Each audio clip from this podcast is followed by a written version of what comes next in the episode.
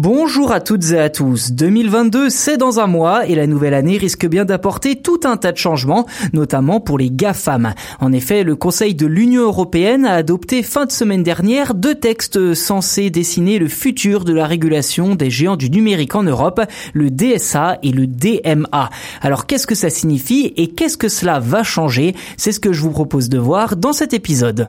Tout d'abord, le DSA, acronyme de Digital Services Act, dont on vous a déjà parlé à plusieurs reprises dans ce podcast, vise en priorité à mieux encadrer les contenus. Avec ce texte, l'Europe veut faire émerger de nouvelles protections et garanties pour les utilisateurs de toute l'Europe, que ce soit en matière de modération des contenus ou de protection des données pour les achats en ligne. Par ailleurs, le DSA est censé renforcer la lutte contre les contenus illégaux et la fraude en imposant aux plateformes de modérer plus fermement certains certains contenus délicats comme les discours haineux, la publicité ciblée ou encore les fake news.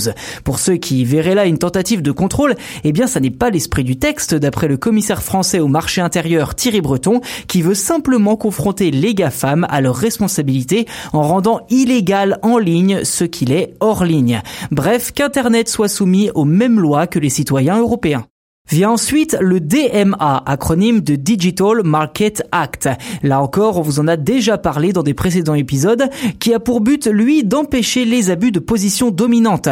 Comme son nom l'indique, ce texte porte sur le marché et vise directement les hébergeurs de contenu et leurs pratiques.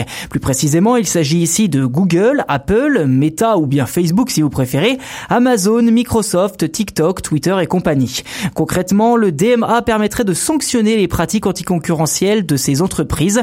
L'Europe serait d'ailleurs le premier continent à mettre en place ce genre de régulation en ciblant précisément les entreprises abusives. Par conséquent, chaque pays disposerait ensuite de tout un tas d'arsenal de sanctions et d'obligations que ces entreprises seraient obligées de respecter.